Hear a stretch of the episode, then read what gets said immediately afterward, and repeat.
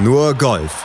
Auf meinsportpodcast.de Gemeinsam durch die Corona-Krise. Ein Motto, das für uns alle gilt, aber aktuell vor allem auch die Situation der beiden Golfpros Caroline und Moritz Lampert bestens beschreibt. Die Geschwister überbrücken nämlich die Corona-bedingte Pause aktuell gemeinsam. Mit Training und allerlei Ablenkung, aber eben auch mit Interviews wie heute bei uns hier bei Nurgolf auf meinsportpodcast.de. Denn ein Gutes hat die Corona-Krise dann doch. Die deutschen Spitzengolfer, die können sich aktuell sehr viel Zeit nehmen, auch für Dinge wie ein ausführliches Doppelinterview mit mir mir hier bei uns und ich habe mit Caro und Moritz über die Höhen und Tiefen ihrer bisherigen Karrierenverläufe, über ihre Pläne und Wünsche für die sportliche Zukunft und natürlich auch über Golfer im Homeoffice gesprochen und auch darüber, was sie da im Homeoffice am meisten vermissen. Ja, einfach zu spielen ich würde sagen, dir fehlt der Ballflug am meisten. Jeden Tag, wenn wir ins Netz schlagen, sagt er, oh, ich würde einfach gerne mal einen nebendran raushauen, einfach mitten ins Feld. Da muss er sich wirklich zusammenreißen.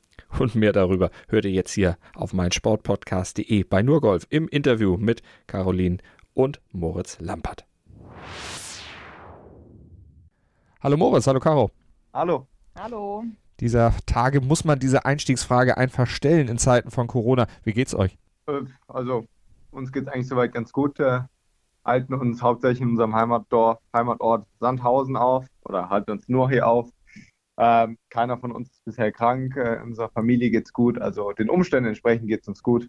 Natürlich etwas langweilig und nicht das, was wir jetzt ähm, Ende März tatsächlich machen wollten, aber wir versuchen das Beste aus der Situation zu machen und hoffen, dass es schnellstmöglich wieder äh, normal wird. Das hoffen wir natürlich alle. Caroline, wie ist denn das für euch als Golfer, jetzt plötzlich eingesperrt zu sein? Eigentlich seid ihr immer auf Reisen, eigentlich seid ihr immer draußen an der frischen Luft. Wie ist es für Golfer im Homeoffice?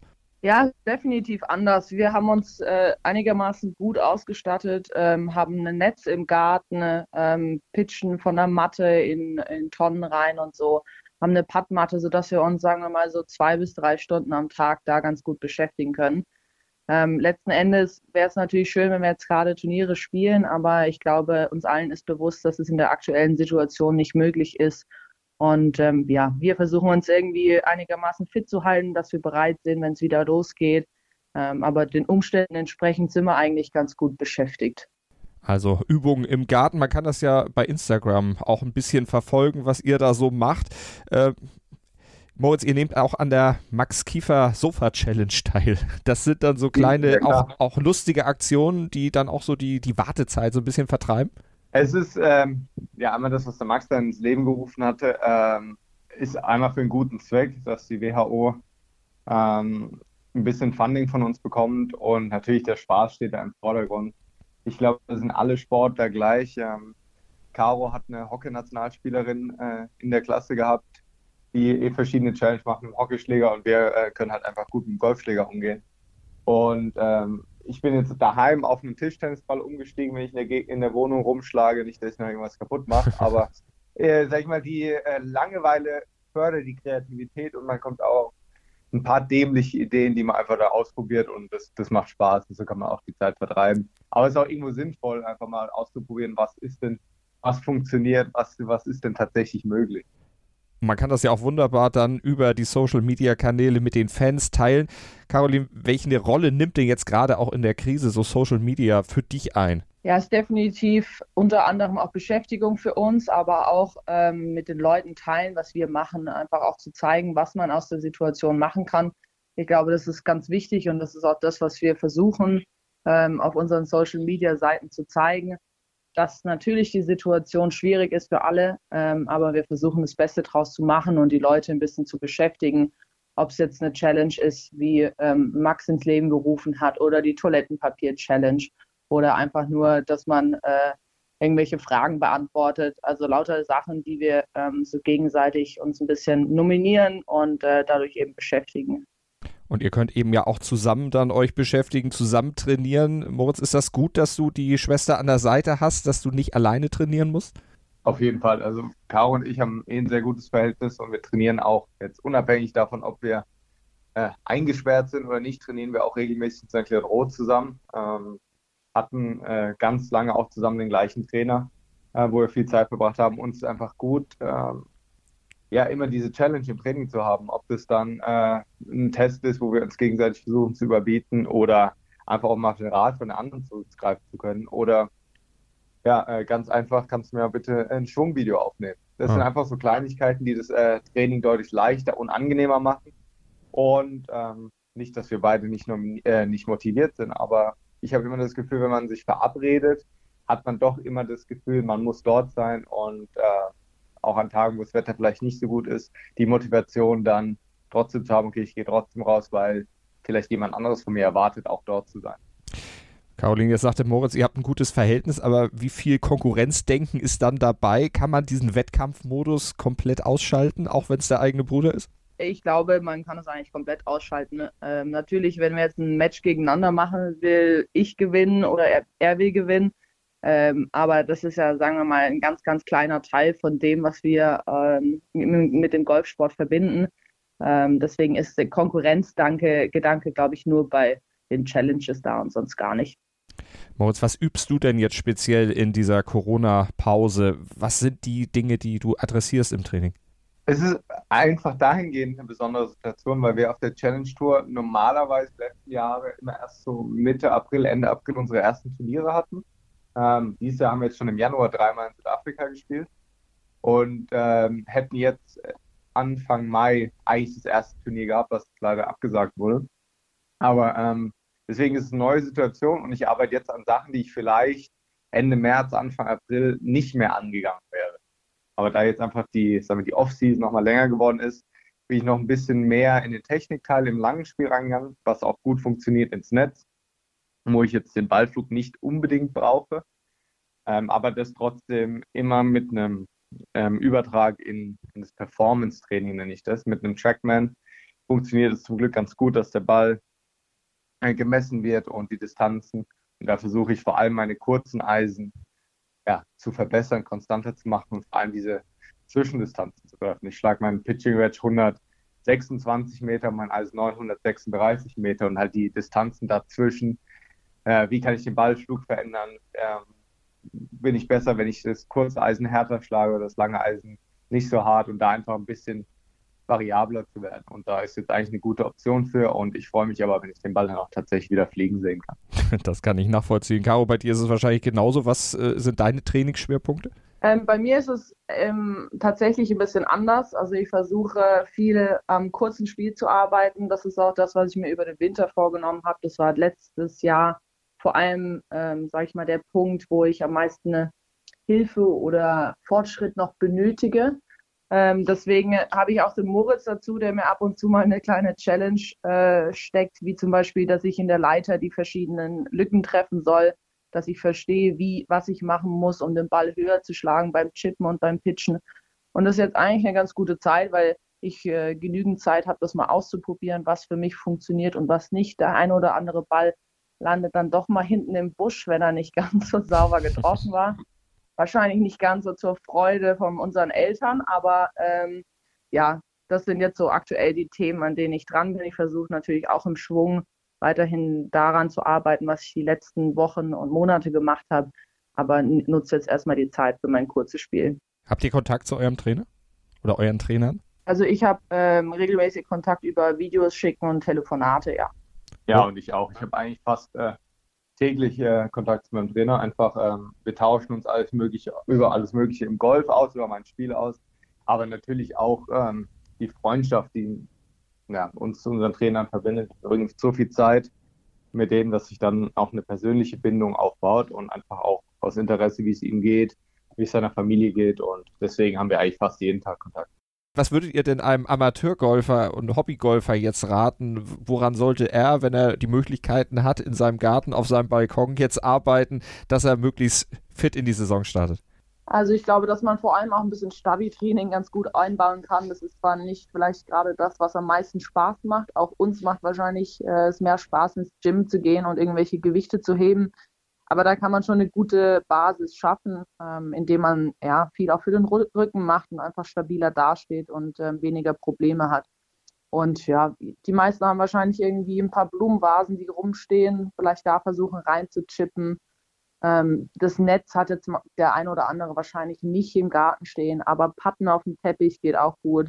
Einfach versuchen, den Ball so gut wie möglich zu treffen und ein paar Variationen herzustellen. Das ist, glaube ich, das, was jeder in seiner Umgebung machen kann. Ja, und die Vorstellung ähm, ist ganz wichtig. Ähm, also auch irgendwie den mentalen Aspekt reinzubringen, sich äh, wenn man jetzt mit seinem Trainer an einer, an einer Schwungänderung arbeitet, dass man die sich bildlich auch mit geschlossenen Augen vorstellt und dann äh, auch in absoluter Slow-Mo im Wohnzimmer vielleicht nach durch die Position durchgeht und einfach so im Rhythmus zu bleiben und ohne den Kontakt des Balls die Schwungänderung vorzunehmen. Ich trainiere ganz viel ähm, ohne, ohne Ball oder mit einem Luftball oder mit so einem Softball, um einfach den Ballflug auszunehmen, weil ich die Technik verändern will. Und dafür ist jetzt der optimale Zeitpunkt, weil man kann ja keinen Ball fliegen sehen. Deswegen nimmt man diese Rückmeldung raus. Einfach ins Wohnzimmer stellen, sich optimale äh, Schwünge vorstellen, optimalen Ballflug vorzustellen. Und damit man sehen, wenn man das macht, wird die Vorstellung immer besser. Und wenn wir dann wieder auf dem Golfplatz stehen, dass man das dann tatsächlich direkt umsetzen kann. Jetzt ist Golf ja eigentlich eine Sportart, wo ja der direkte Kontakt auch auf dem Platz nicht unbedingt gegeben ist, wo man durchaus diesen Abstand einhalten kann, der ja empfohlen wird in der aktuellen Zeit. Caro, aus deiner Sicht wäre es nicht trotzdem deshalb auch möglich, Golf weiterhin zu erlauben, weiterhin die Golfplätze zu bespielen lassen, äh, natürlich in diesen eng gesteckten Grenzen? Ich glaube, dass es jetzt aktuell einfach auch mal ein gutes Zeichen ist, dass man alles schließt, ähm, dass man jetzt auch nicht für die Golfer eine Ausnahme macht, ähm, weil doch ja Golf im Vergleich zu den anderen Sportarten jetzt vielleicht nicht den allerbesten Ruf hat. Ähm, deswegen ist es, glaube ich, jetzt temporär mal gut, dass man das komplett durchsetzt. Ähm, aber ich hoffe, dass wir vielleicht Ende April dann doch wieder auf die Golfplätze kommen, wenn wahrscheinlich das normale Leben in Deutschland nicht wieder eingetreten ist, aber die ein oder anderen Lockerungen, wie zum Beispiel auf dem Golfplatz, hoffentlich ähm, irgendwann in Kraft treten werden. Moritz, schließt du dich an? Ja, ich glaube, ähm, dass wir alle realisiert haben in den letzten, sag ich mal, zwei Wochen, wie ernst die Lage tatsächlich ist. Ähm, und dass wir da alle ähm, unseren Teil dazu beitragen können. Und der Teil für die meisten von uns ist halt einfach daheim bleiben und gucken, dass wir so wenig Kontakt wie möglich haben. Auch wenn wir auf dem Golfplatz wenig Kontakt hätten, wenn du alleine spielst, aber trotzdem, äh, wir werden jetzt alle auch äh, zwei, drei, vier Wochen ohne Golf auskommen. Und wenn das äh, der Preis ist, den wir zahlen müssen, dass der Virus schnell wie möglich eingedämmt wird, dann ist, glaube ich, jeder von uns bereit, das zu machen. Und ähm, ja, wie Kau gesagt hat, ich hoffe, dass es vielleicht ja, Ende April, Anfang Mai, dass wenn da vielleicht wieder die Schulen aufgemacht werden, die Universitäten und dann auch die Golfplätze. Ähm, aber ich glaube auch, dass wir das mit unserem Gesundheitssystem relativ schnell wieder in den Griff bekommen werden ähm, dass sich dann unser Leben in Deutschland, glaube ich, langsam wieder zur Normalität zurückführen wird. Das wollen wir natürlich alles hoffen. Jetzt hast du eben gesagt, der Preis, den man zahlen muss. Jetzt zahlt ihr natürlich als Profigolfer auch einen gewissen, eine gewisse Art von Preis. Ihr habt aktuell keine Turniere, entsprechend auch keine Chance, um Preisgelder einzunehmen. Jetzt fallen ja zum Glück keine Reisekosten an, aber ihr müsst euch ja trotzdem irgendwie finanzieren. Moritz, wie finanziert sich ein Golfer in so einer Zwangspause, beziehungsweise anders gefragt, wie einschneidend ist das aktuell? Wie zukunftsbedrohend vielleicht auch? Äh, einschneidend ist es natürlich sehr. Ähm, aber wie ich vorhin schon gesagt habe, ähm, auf der Challenge Tour hat sich bisher jetzt in dem Zeitpunkt noch nichts verändert, weil ich jetzt auch kein Turnier gespielt hätte.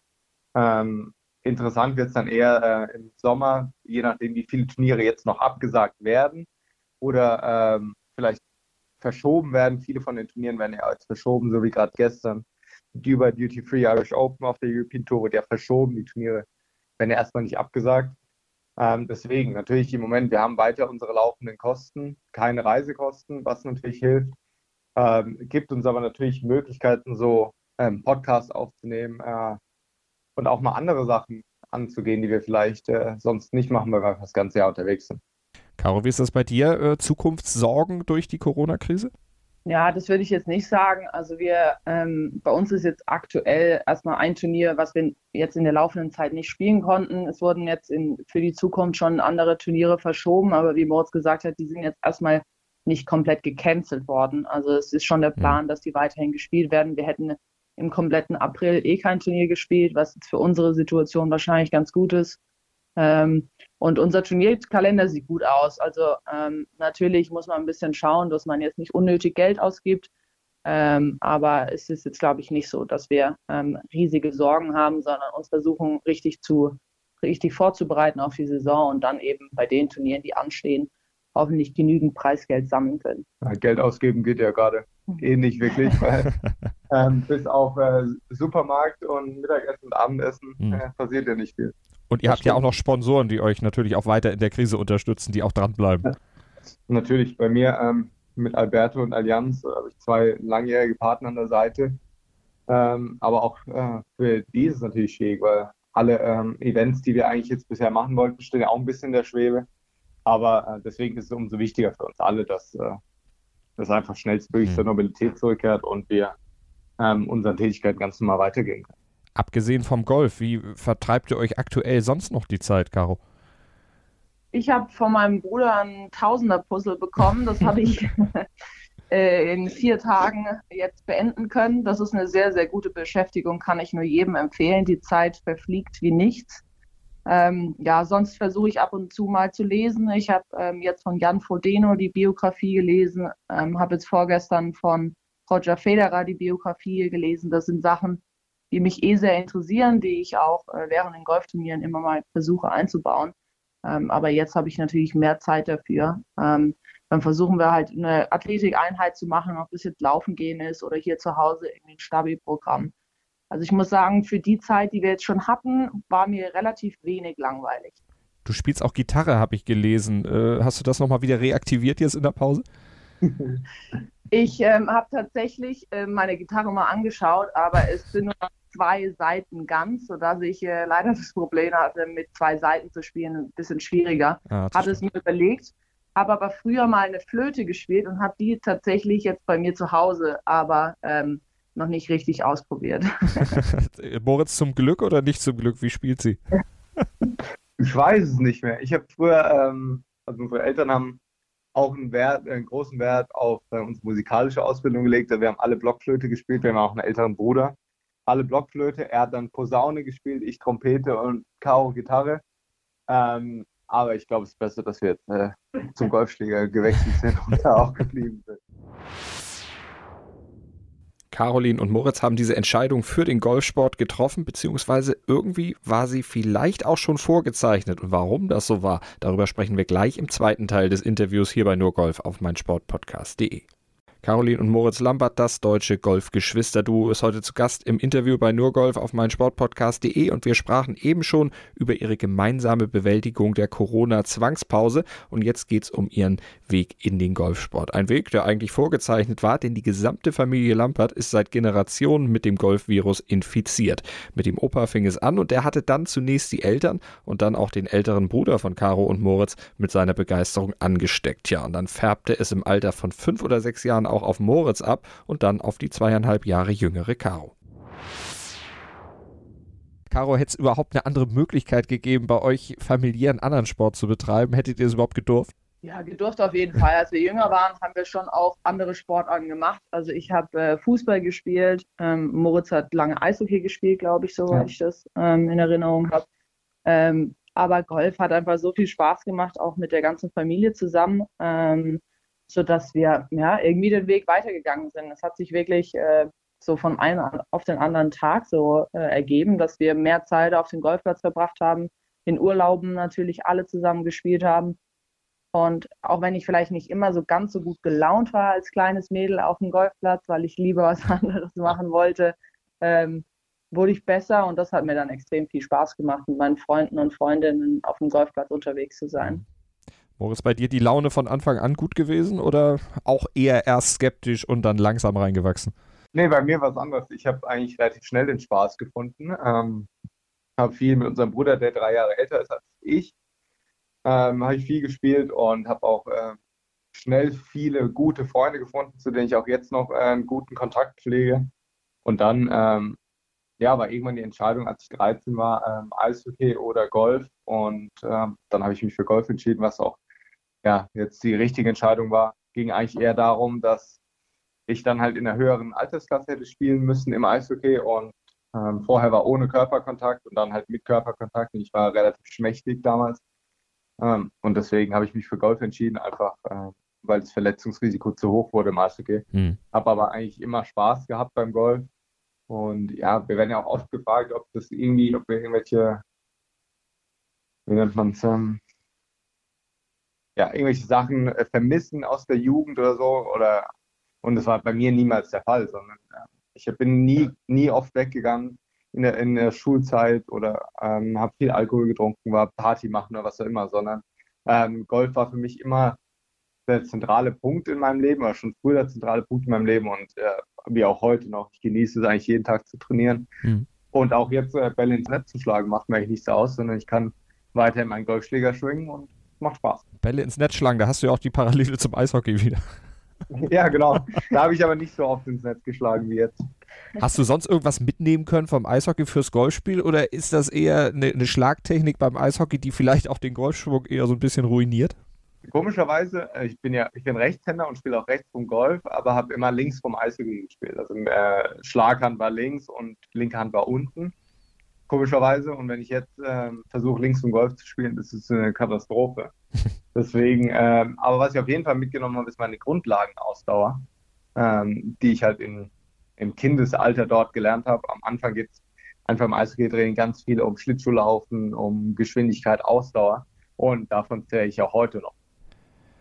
Caro, wenn du da nochmal zurückdenkst äh, und auch auf diese frühen Anfänge des Golfspielens dann dich noch zurück erinnerst, wie hat denn das äh, Zusammenspiel Golf und Schule bei dir geklappt? Das ist ja auch eine, eine wichtige Frage, gerade wenn man das leistungsmäßig irgendwann betreibt. Ja, definitiv. Dadurch, dass wir auch ähm, eigentlich durch jede Altersklassen auch ähm, in den verschiedenen Verbänden ähm, durch die Kader durchgegangen sind, hatten wir da immer eine Unterstützung auch. Ähm, unsere Eltern mussten natürlich auch viel machen. Aber wir waren auf Schulen, die uns sehr unterstützt haben, die auch Sportler allgemein unterstützt haben. Und solange die, die Leistung gepasst hat in der Schule, durften wir eben auch auf die Turniere mitgehen. Ähm, und ich glaube, dass uns das auch heute noch hilft, weil wir einfach dadurch gelernt haben, sehr viel selbstständig zu lernen, auch wenn wir unterwegs waren. Ähm, einfach viel eigenständiges Training ähm, auch gelernt haben. Und deswegen war das eigentlich mit Schule und Golf für uns, denke ich, relativ easy. Also es hat gut funktioniert, die Kombination. Wir haben ähm, alle drei, also mit unserem anderen Bruder auch zusammen, ein sehr, sehr gutes Abitur gemacht ähm, und können jetzt ähm, ja, mit, mit gutem Gewissen auf dem Golfplatz stehen. Was waren denn so Lieblingsfächer bei euch? Sport? Auf jeden Fall. Wir hatten beide Sport vierstündig auch, also Sportleistungskurs in Baden-Württemberg. Ähm, Mathe bei mir noch. Ich habe immer gern gerechnet ich war gut in Mathe, aber wirklich viel Spaß hat es mir nicht gemacht. Wie sah es mit, ähm, mit Sprachen? Mir haben Sprachen allgemein auch Spaß gemacht. Also ich habe auch im Französisch mein Abi gemacht ähm, und allgemein Sprachen zu lernen hat mir Spaß gemacht. Auch natürlich eine wichtige Voraussetzung jetzt für das Golfprofi-Dasein, denn Sprachen dann natürlich auch sehr gefordert. Wann kam denn, äh, Moritz, bei dir der Gedanke, ach, das könnte ich eigentlich professionell machen? Eigentlich ziemlich, ziemlich spät erst. Ähm, ich habe, ähm, wann habe ich angefangen? Mit fünf Jahren angefangen, Golf zu spielen und wurde dann immer besser, immer besser und irgendwann ähm, so mit 16, 17, es war nie wirklich so im Vordergrund der Gedanke, ich will unbedingt Golfprofi werden, sondern irgendwann mit 16, 15, 16, 17 habe ich wirklich so gemeint, oh, ich kann das anscheinend ganz gut, habe äh, viele Turniere gewonnen und wurde einfach immer besser und dann ähm, war nach, nach dem Abitur, ich habe 2011 Abitur gemacht war die Entscheidung, was mache ich denn jetzt? Und dann äh, habe ich mir eigentlich eineinhalb oder zwei Jahre gegeben, im Amateurgolf zu gucken, wie gut ich werden kann, wenn ich denn wie ein Profi lebe, also nichts anderes mache außer Golf spielen. Und wurde dann innerhalb von eineinhalb Jahren, äh, habe ich mich extrem weiterentwickelt, habe das Leben genossen, jeden Tag zu trainieren und alles auf den Golfsport auszurichten. Und habe ja dann 2012 im ersten dann auf die Qualifying School geschafft. Und das war dann für mich auch die Bestätigung zu sagen, ist der richtige Weg und den schlage ich jetzt ein. Und du hast das beobachtet, Caro, und gesagt, ja, passt doch, das ist auch was für mich oder wie muss man sich bei dir die Entscheidung vorstellen? Bei mir kam die Entscheidung doch relativ spät. Ähm, ich habe 2013 mein Abi gemacht, habe im gleichen Jahr Junior Solheim Cup gespielt und bevor ich dorthin bin, war eigentlich für mich klar, dass ich nicht Profi werden will. Und ähm, habe dann den Junior Solheim Cup gespielt. Wir hatten sehr, sehr engen Kontakt auch zum richtigen Solheim Cup Team und da war für mich klar, dass ich irgendwann mal in diesem ähm, Europateam stehen möchte. Dann habe ich mich entschieden, eben die Qualifying School ähm, im gleichen Jahr 2013 im Dezember zu spielen. Habe dann direkt meine volle Karte erspielt ähm, und bin mit der ganzen Euphorie dann äh, im Januar 2014 Profi geworden. Was haben eure Eltern gesagt, dass ihr das jetzt beide dann auch macht? Die, das Schöne ist, unsere Eltern unterstützen uns und haben uns auch immer unterstützt in dem, was wir machen. Das Einzige, was sie von uns verlangen, ist, dass wir es halt hundertprozentig machen und mit vollem Fokus. Ähm, natürlich, äh, auch in meiner Situation jetzt, ich werde jetzt bald 28, ähm, ein Spiel auf der Challenge Tour ist nicht das, wo ich jetzt sein wollte mit 28 in meinem, glaube ich, äh, siebten oder achten Jahr als Profi. Aber ähm, ich sehe jetzt wieder eine gute Entwicklung in meinem Spiel und glaube auch, dass ich mich da ja, in nächster Zeit äh, auf der European Tour etablieren kann. Und sie verlangen von uns einfach nur ähm, volle Konzentration und dann äh, werden wir auch voll unterstützt. Was wären denn berufliche Alternativen bei euch gewesen? Wenn es jetzt mit Golfprofi nichts geworden wäre oder ihr gesagt hättet, ach nö, Golf, schönes Hobby, aber Beruf, nö, da mache ich was anderes. Caro, gab es da irgendwas, wo du sagst, das wäre auch was gewesen? Ähm, jetzt nicht direkt, würde ich sagen. Ähm, da unsere beiden Eltern Mediziner sind und unser anderer Bruder ähm, auch Medizin studiert hat, ist das natürlich immer ein Thema bei uns in der Familie gewesen, was ich auch interessant finde. Aber ich wäre, glaube ich, zu faul, so lange zu studieren und so lange zu warten, bis man dann wirklich ähm, ja, etablierter Arzt ist. Moritz, bei dir? Auch Arzt? Ja, es war natürlich einfach durch die durch unsere Eltern immer präsent, aber ich glaube, ich hätte eher irgendwas in Richtung Bauingenieur, Wirtschaftsingenieur, sowas studiert, einfach weil ich immer gerne gerechnet habe, mich mit irgendwie so äh, Problemen auseinandergesetzt habe in der Schule schon, wahrscheinlich eher in die Richtung. Aber genau äh, wüsste ich jetzt auch nicht. Ich, glaube, wenn ich mein, wenn ich mich jetzt entscheiden müsste, wäre es wahrscheinlich Bauingenieurwesen gewesen. Gab es für euch auch mal die Überlegung, wir gehen in die USA, gehen an ein College und nehmen von da aus dann so den Weg Golfprofi in Angriff, Caro? Ähm, also es war definitiv mein Thema, ähm, so um die Abi-Zeit herum. Ähm, zu der Zeit gab es aber viele meiner Freunde auch, die nach ein, zwei Jahren ähm, abgebrochen haben und wieder zurückgekommen sind. Ähm, und diese Zeit wollte ich irgendwie nicht vergeuden. Also ich wollte jetzt nicht ein Jahr nach Amerika gehen und dann wieder zurückgehen das ist auch aktuell auch einer der Gründe, warum ich nicht auf versuche, auf die LPGA zu kommen, ist, dass ich einfach auch gerne zu Hause bin.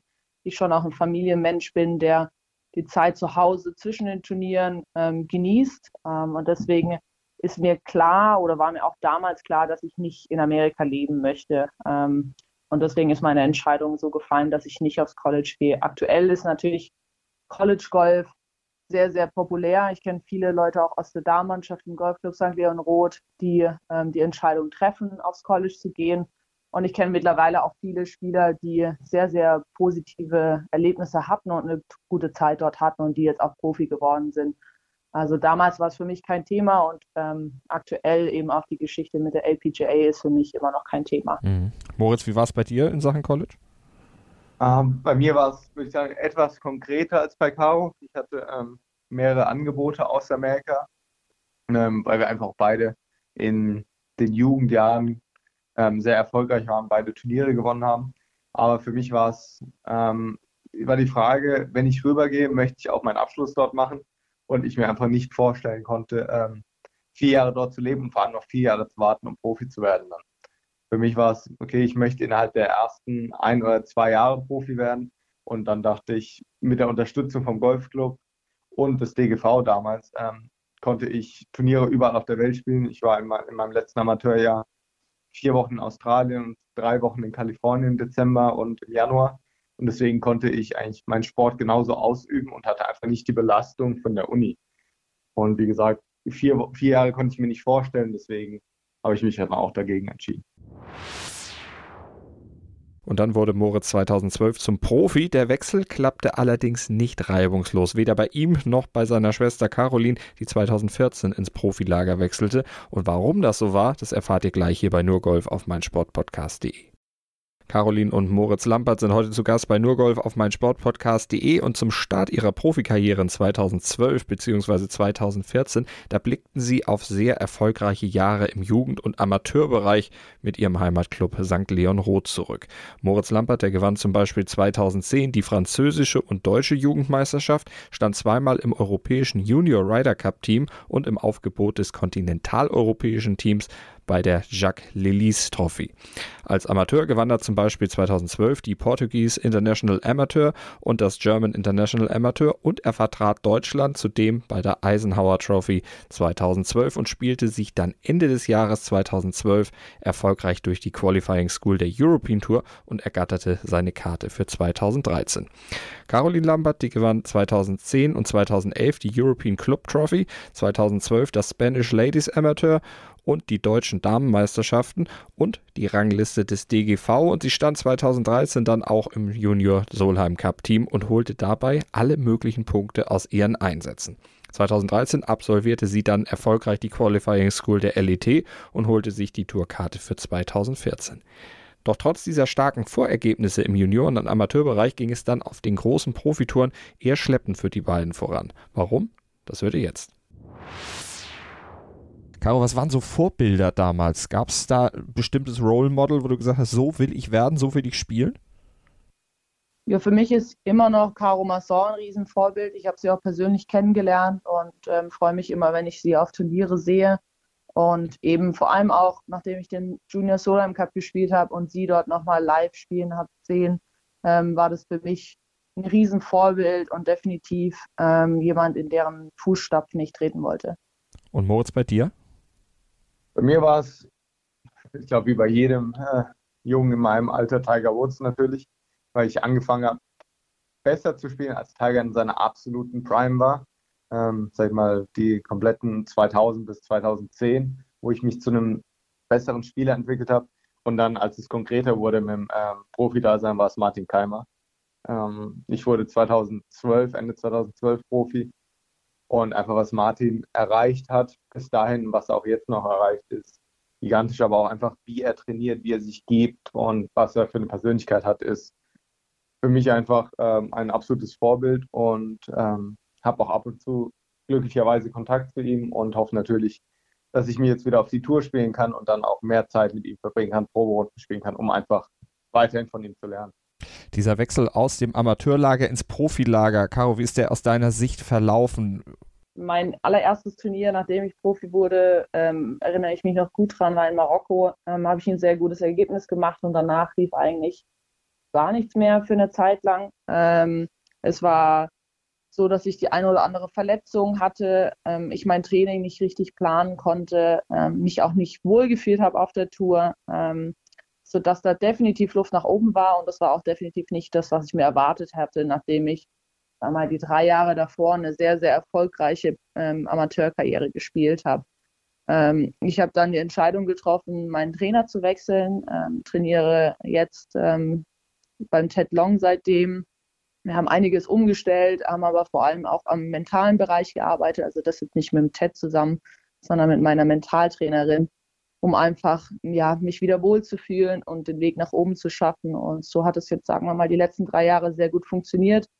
Habe mich auf der Tour etabliert, ähm, habe aber ja, bin sehr dankbar für alle Leute, die mich in der schweren Zeit auch unterstützt haben, auch meine Sponsoren, die in der Zeit auch noch zu mir gestanden haben, obwohl ich, ich es und wahrscheinlich auch jeder andere es verstanden hätte, wenn die Unterstützung nicht mehr so da gewesen wäre. Genauso vom Deutschen Golfverband die weiter hinter mir standen ähm, und mich da in der schweren Zeit unterstützt hatten. 2019 viermal Top 10 auf der Ladies European Tour, also du hast es schon gesagt, da zeigt die Kurve doch sehr nach oben. Moritz, wie war es bei dir, der Umstieg vom Amateurstatus auf den Profistatus? Du hattest die äh, Q-School äh, überstanden, dich durchgesetzt, das European Tour Ticket geholt, 2013 dann die erste Saison dort in der ersten Liga gespielt, aber nur vier Cuts geschafft. Wie Mhm. Womit erklärst du das, beziehungsweise warum äh, hast du dich so schwer getan, dich da äh, ja, zurechtzufinden? Ja, das ist eine Kombination aus mehreren Gründen. Ähm, ich war zu dem Zeitpunkt ja, 20 Jahre alt oder wurde 2013 21 und bin so ein bisschen mit dem jugendlichen Leichtsinn äh, zurückblicken, würde ich es so nennen, reingegangen, dass ich dachte, guck mal, ich äh, hatte eine der besten Amateur-Saisons aller Zeiten. Ich hatte dreimal gewonnen in dem Jahr davor. Ähm, glaube ich, dann wurde ich Dritter bei der Weltmeisterschaft als Amateur und dachte einfach, das geht so weiter. Und dann kam ich zum ersten Turnier ähm, und alles, was, ich, was du vorher erreicht hast, zählt auf einmal nicht mehr. Einer von 156 Leuten und das erste Turnier nach der Winterpause war dann Qatar Masters für mich und ich stand auf der Driving Range neben Justin Rose und Martin Keimer und dachte, wow, die sind äh, verdammt gut. Und ähm, habe dann dadurch einfach aus dem Blick verloren, was mich so gut gemacht hat in meinen jungen Jahren und habe einfach zu viel rechts und links geschaut und mich ähm, von der Atmosphäre beeindrucken lassen und einfach mein Training so gemacht habe, wenn Justin Rose den auf der Range das macht, das muss gut sein, das muss ich auch machen. Oder mhm. der pattet, der andere Spieler pattet so, vielleicht sollte ich es auch mal probieren. Einfach den Weg verloren, der mich gut gemacht hat. Äh, und dann einfach, ja, auf die Schnauze geflogen. Anders kann man es nicht sagen. Und ähm, natürlich erstmal ein Schlag ins Gesicht nach ähm, eigentlich immer, ich war immer jemand, der Erfolg hatte im Golf und dann so eine Saison zu erleben mit, wie, wie gesagt, nur vier geschafften Cuts auf der Tour war schon sehr hart. Ähm, aber habe dann auch, wie, wie Tau gesagt hat, durch die Unterstützung meiner Sponsoren, des Golf Team Germany und meines Trainers damals, noch Ted, äh, über den Winter hart gearbeitet und mich dann ja innerhalb von elf, äh, neun Turnieren von der Challenge Tour wieder auf die European Tour gespielt im, im hm. Jahr danach. Ja, gleich dreimal und, gewonnen in diesen neun Turnieren. Genau. Ja, das, das war, glaube ich, in, also der Run war irgendwie, ich wurde, glaube ich, 20., 5., 1. und dann also eigentlich habe ich, glaube ich, sechsmal, dreimal innerhalb von sechs Turnieren gewonnen, was natürlich gigantisch war. Und was mir dann eigentlich gezeigt hat, zu was ich fähig bin. Und was bei mir immer so das, die Sache ist, wenn ich nicht gut spiele, wenn ich mich nicht wohl fühle, ähm, ist hauptsächlich ein mentaler, mentaler Aspekt, der nicht funktioniert, der sich dann auf die Technik auswirkt. Hm. Das heißt, es sind zwei ähm, Komponenten, an denen ich immer gleichzeitig arbeite. Und ich jetzt, würde ich sagen, zum, seit, ja, seit einem Jahr ein wirkliches Verständnis dafür habe, wie ich funktioniere als Spieler, wie ich als Mensch funktioniere und es leichter reagieren kann, wenn ich irgendwas merke. Und ja. das ist eine Sache, die, glaube ich, jeder Sportler äh, für sich selbst rausfinden muss.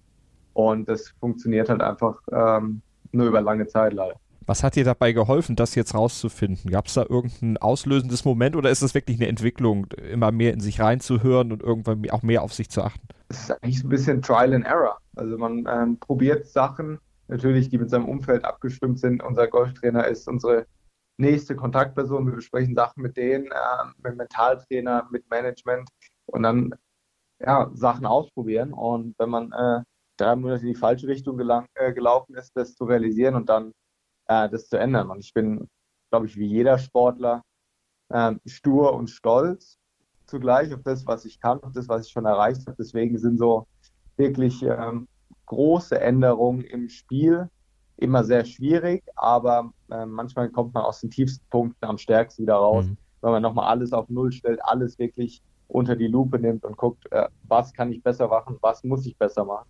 Und so ein Zeitpunkt war bei mir Ende 2018, wo ich meine Change-Lokate äh, nur eingeschränkt behalten hatte. Und dann war für mich ein Zeitpunkt, okay, ähm, jetzt verändere ich nochmal prinzipiell erstmal alles und ähm, hoffe dann auf den Erfolg, weil so wie ich das Jahr und das Jahr davor gespielt hatte, hätte es keinen weiteren Sinn gemacht und habe ja, grundlegend Sachen verändert, habe meinen Trainer gewechselt, habe den Schwung wirklich grundlegend wieder dahin entwickelt, wo ich als 17, 18, 19-Jähriger war und sehe da äh, einen großen Fortschritt. Und meine Saison letztes Jahr hat eigentlich gezeigt, dass ich wieder auf dem richtigen Weg bin. Mit dem Höhepunkt, dem Sieg in Marokko. Ja, das war ähm, genial. Ich hatte den Trainer gewechselt im, im November und habe dann zwei Monate später auf der Pro Golf Tour wurde ich Dritter und einen Monat später habe ich dann auf der Pro Golf Tour gewonnen. Was mir einmal gezeigt hat, dass äh, das, was ich, woran ich gearbeitet habe, funktioniert. Ähm, wurde dann in meinem zweiten Challenge Turnier des Jahres Zweiter in der Schweiz, habe das Playoff um einen Schlag verpasst. Und eigentlich, ähm, natürlich, der Sieg war ein Höhepunkt, einfach äh, ein Pokal und das Gefühl wieder zu gewinnen. Aber den besten Schlag, den ich letztes Jahr gemacht habe, war eigentlich wirklich in der Schweiz. Wird vielleicht viele Zuhörer jetzt überraschen, dass ich am letzten Loch aus 70 Metern ähm, Ball einen Meter in die Fahne geschlagen habe. Das war für mich der Schlag des Jahres, auch wenn es an sich von außen relativ simpler Schlag war. Das war ein Schlag, in dem ich die Jahre vorher immer ein bisschen gestruggelt habe und den dann unter dem höchsten Druck äh, so abzuliefern, war, war Hammer. Und wenn ich jetzt dran zurückdenke, muss ich lächeln und äh, hatte noch ein anderes, weiteres Top Ten in Irland, wo ich auch eine Siegchance hatte. Und ja, die Saison ist nicht so ausgegangen, wie ich es mir erhofft hatte mit einer Tourkarte, aber mit einer vollen Spielberechtigung für die Challenge Tour, mit der ich theoretisch hätte planen können, was natürlich jetzt durch Corona anders geworden mhm. ist. Aber äh, die Formkurve steigt stark nach oben. Ich werde besser, merke im Training, wie ich besser werde. Und jetzt hoffe ich, dass ich bald wieder ein Turnier spielen darf. Mental, das klang bei euch eben schon durch. Das ist ganz, ganz wichtiger Punkt, gerade eben auch, um in dieser ersten Liga zu bestehen. Caro, du hast gesagt, ihr habt da oder du hast da auch viel dran gearbeitet. Was war das, wie dann auch ja, der Mentaltrainer da eingreift. Womit kann man die, den Geist dann letztlich so schulen, beziehungsweise auch die Konzentration so dahin kriegen, dass man das erreichen kann, was eben auf den großen Serien gefordert ist? Was, was hast du da gemacht?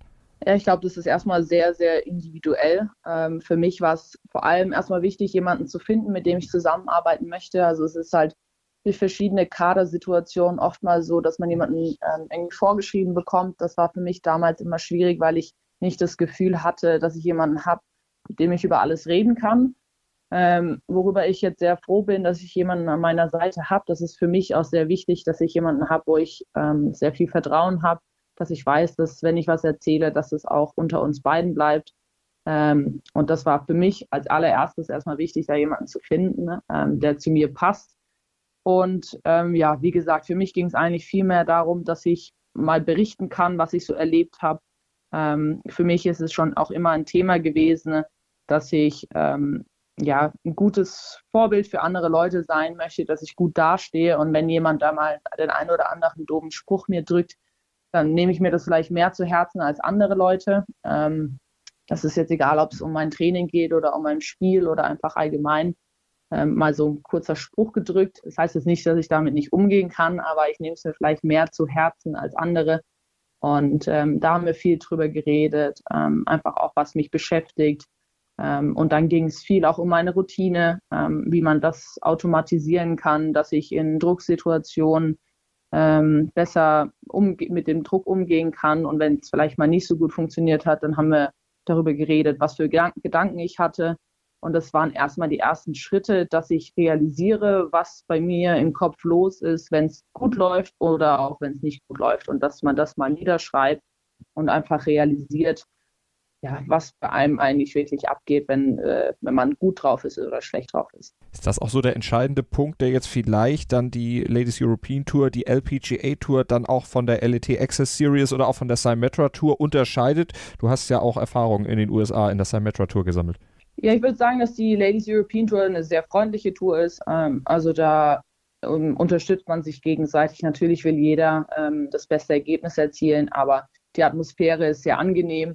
Ähm, meine Erlebnisse in Amerika waren dementsprechend anders. Ähm, es war jetzt nicht so, dass ich äh, sehr, mich sehr willkommen gefühlt habe, muss ich leider sagen. Das, vielleicht haben andere Leute eine andere Einschätzung. Ähm, aber bei mir war es so ein bisschen wie ja, die ersten ein, zwei Jahre auf der Ladies European Tour auch. Wenn du neu bist, dann musst du erstmal zeigen, dass du hier hingehörst. Und es äh, ist jetzt nicht selbstverständlich, dass wir dich hier äh, freundlich aufnehmen. Ähm, und das waren sicherlich auch Sachen, mit denen ich um, um zu, ähm, umzugehen lernen musste. Ähm, und definitiv anders als hier in Europa. Das ist aber mittlerweile alles Vergangenheit, was die Zukunft bringen kann, bringen soll für Moritz und Caro. Darüber sprechen wir gleich im letzten Teil unseres Interviews.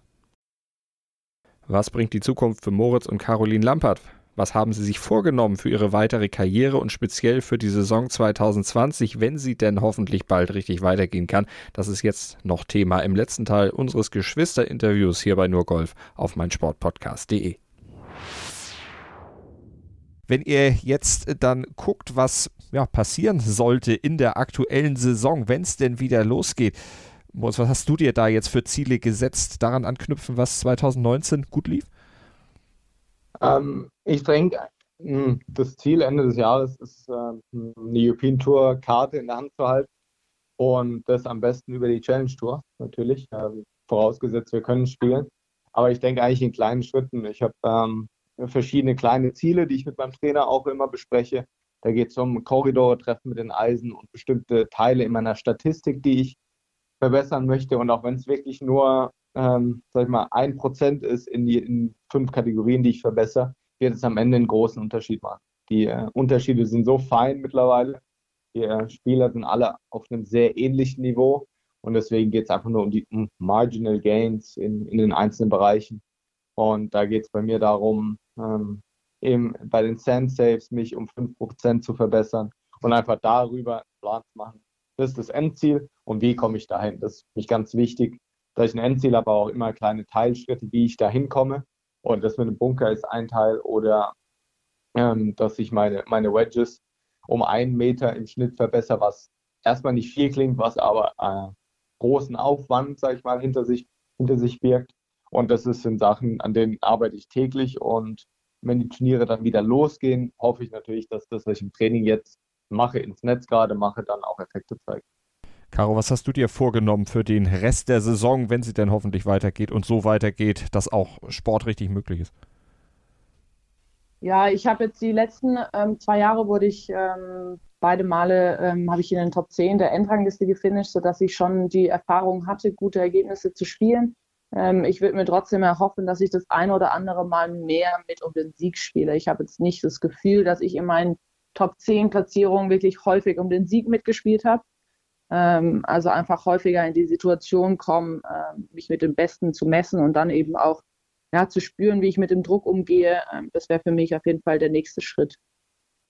Und was sind so langfristige Träume, die ihr in eurer Karriere auf jeden Fall noch gerne erreichen würdet, Mord? Bei mir ist es äh, der Ryder Cup ganz klar. Ich hatte als Amateur die Chance, 2008 in Valhalla und 2010 in Celtic Manor dabei zu sein, weil ich beides mal Junior Ryder Cup gespielt habe. Und da das ist ein großes Ziel, also Ryder Cup spielen und ähm, auch Olympia ist für mich. Äh, ich bin sehr sportinteressiert, deswegen ist die Olympiade immer ein absolutes Highlight. Und da, da mitzuspielen und eine Medaille mit nach Hause zu bringen, das steht ganz oben. Caro, bei dir? Ja, bei mir ist es sehr ähnlich. Ähm, ich habe auch aktuell noch eine geringe Chance, mich ähm, für Olympia zu qualifizieren. Ähm, jetzt dadurch, dass Olympia ein Jahr nach hinten verschoben wurde, ist es vielleicht noch etwas, ähm, ja, ist es auf jeden Fall noch möglich, mich da reinzuspielen. Das wäre für mich ein Riesentraum, vor allem auch, weil man ja nicht genau weiß, wie, ähm, wie es mit Golf olympisch weitergeht. Ähm, hoffe ich aber, dass Golf wieder olympisch bleibt und ähm, ja, wir dann in vier Jahren auch nochmal die Chance hätten, falls wir es jetzt bis nächstes Jahr Tokio nicht schaffen würden. Und ähm, ja, dadurch, weshalb ich Profi geworden bin, war ja die, das Erlebnis beim Junior Solheim Cup bzw. Solheim Cup. Ähm, viele meiner Freunde aus Amateurzeiten ähm, oder auch Leute, mit denen ich 2013 Junior Solheim Cup gespielt habe, ähm, haben jetzt letztes Jahr zum ersten Mal den richtigen Solheim Cup mitgespielt. Und ähm, schon was ganz, ganz Besonderes und das ist ein Riesenziel von mir. Bis wann wollt ihr das erreichen? Ihr seid jetzt Mitte bzw. Ende 20. Habt ihr euch so ein Limit oh, gesetzt? Ja. Äh, ihr seid noch jung, aber äh, das ja. da. Ende 20, das kann nicht sein. Ja, die späte Mitte 20, ich darf das sagen, ich bin 42, ich bin weit raus aus diesem Alter. Aber habt ihr euch so ein Limit gesetzt, wo ihr sagt, bis dahin spiele ich und danach mache ich was anderes? Oder ist das noch völlig offen und ihr sagt, oh, gucken, so wie es Spaß macht, machen wir einfach? ja, definitiv, solange der Spaß da ist, ähm, ist alles super. Aber ähm, ich habe mir gesagt, dass ich ähm, bis, also wenn jetzt dieses Jahr die Olympischen Spiele stattgefunden hätten, dass ich die nächsten vier Jahre nochmal Vollgas geben werde, um zu sehen, ob ich es vielleicht ins Olympiateam schaffe. Und dann nach den vier Jahren würde ich mal schauen, wo ich stehe, weil ich dann, wie du sagst, wirklich Ende 20 bin. und ähm, ja, mir dann überlegen muss, ähm, ob vielleicht der Weg bis dorthin vielleicht auch nach Amerika gegangen ist oder nicht. Ähm, aber ähm, vielleicht ein zweites Standbein bis ab dort dann aufbaue. Aber die nächsten vier Jahre bis Ende 20 habe ich schon vor, ähm, nochmal Vollgas zu mhm. geben und so viele gute Ergebnisse wie möglich zu sammeln. Und Moritz, bei dir?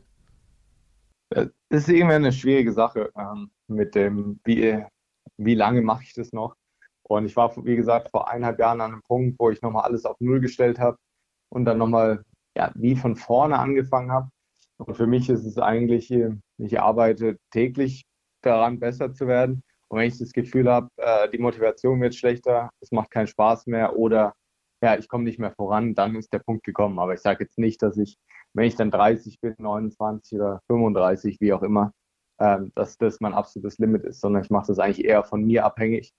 Und das Schöne am Golf ist ja, man sieht es, auch wenn äh, die Medien sich eher auf die ganz Jungen konzentrieren, dass der Schnitt auf den Touren doch bei uns zumindest schon irgendwo in den 30ern liegt. Der wird zwar immer jünger, aber ähm, dass die Blüte noch vor mir liegt. Und so fühle ich mich eigentlich auch. Ich werde mhm. besser und ähm, hoffe natürlich, dass ich das dann auch in Ergebnissen niederschlagen kann. Habt ihr noch einen Wunsch generell für die Zukunft des Golfsports? Was würdet ihr euch vom Golfsport in, keine Ahnung, fünf, sechs, sieben, acht Jahren wünschen, unabhängig jetzt von euren eigenen Zielen? Ich würde mir allgemein wünschen, dass wir Damen mal wieder ein Turnier in Deutschland spielen. Ähm, ich glaube, wir haben ja letztes Jahr auch mit vier Damen in den Top 10 der Eintragliste gezeigt, dass wir Deutschen wirklich da vorne mithalten. Jede Woche spielt gefühlt jemand von uns mit um den Sieg auf der Ladies European Tour, was ja die höchste Klasse in Europa ist. Und ich finde es wirklich ein bisschen schade, dass wir aktuell keine Möglichkeit bekommen, uns in unserem Heimatland zu zeigen. Und das wäre jetzt so generell das Erste, was mir eigentlich einfallen würde. Moritz, bei dir vielleicht ein gemeinsames Turnier für Damen und Herren in Deutschland, weil ihr habt ja zum Beispiel letztes Jahr auch die ISPS Hender World Invitational gespielt, wo ja Männer und Frauen sogar im Team zusammen agieren dürfen. Ähm, ja, also vor allem, was ich hervorheben möchte, ich habe die Caro um einen Platz besiegt da letztes Jahr in Irland. das war ganz wichtig. Ähm, und einfach das Turnier hat gezeigt, was denn möglich ist. Ähm, was auch medial das für eine Aufmerksamkeit auf sich zieht. Ob das jetzt dann dieses Jahr in Marokko ist, dass die European Tour und die Ladies European Tour auf der gleichen Anlage spielen, zwei Turniere oder die Woche danach äh, das Scandinavian Mixed von Sörenstam und Stenson ähm, Turnier gemeinsam. Und äh, jedes Mal, wenn Caro und ich zusammen in einem, in einem Turnier spielen können, können wir, merke ich, dass wir uns gegenseitig motivieren, Proberunde zusammen spielen können.